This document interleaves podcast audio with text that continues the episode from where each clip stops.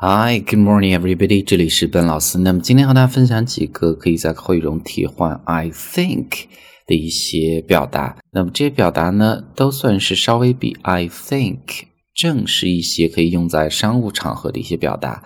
那首先第一个就叫做 personally。personally，就我来看，后面加一句话。那我们这儿看这个例子，personally I think。那这个地方呢，一般 I think 是要加上去的。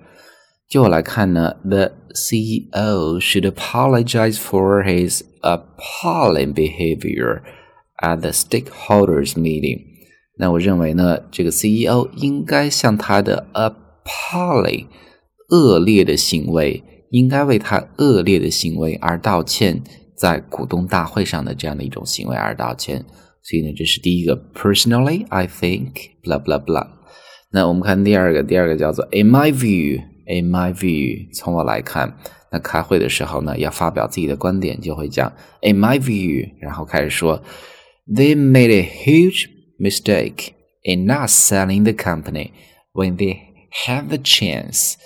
那他们犯了一个巨大的错误，没有卖掉公司。当他们有机会卖的时候，没有卖，那么就是一个巨大的错误。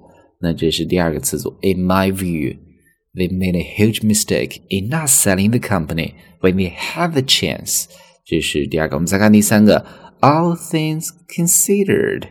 那所有的事情都经过考虑之后呢，意思就是说，总的来看，I think 我觉得 they made a wise choice in recruiting James. Recruit 招聘的意思，招募。我觉得呢，他们还是做了一个明智的决定，把 James 招了进来。 all things considered, I think we made a wise choice in recruiting James.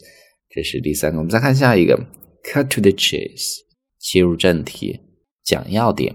All right, let's cut to the chase. 好的，让我们切入正题。How much is it going to cost？那这个到底要花多少钱？开会的时候呢，说了一堆没有用的。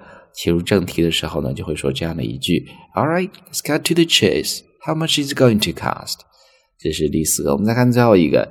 It seems to me that 加一个从句，就我来看，怎么怎么样？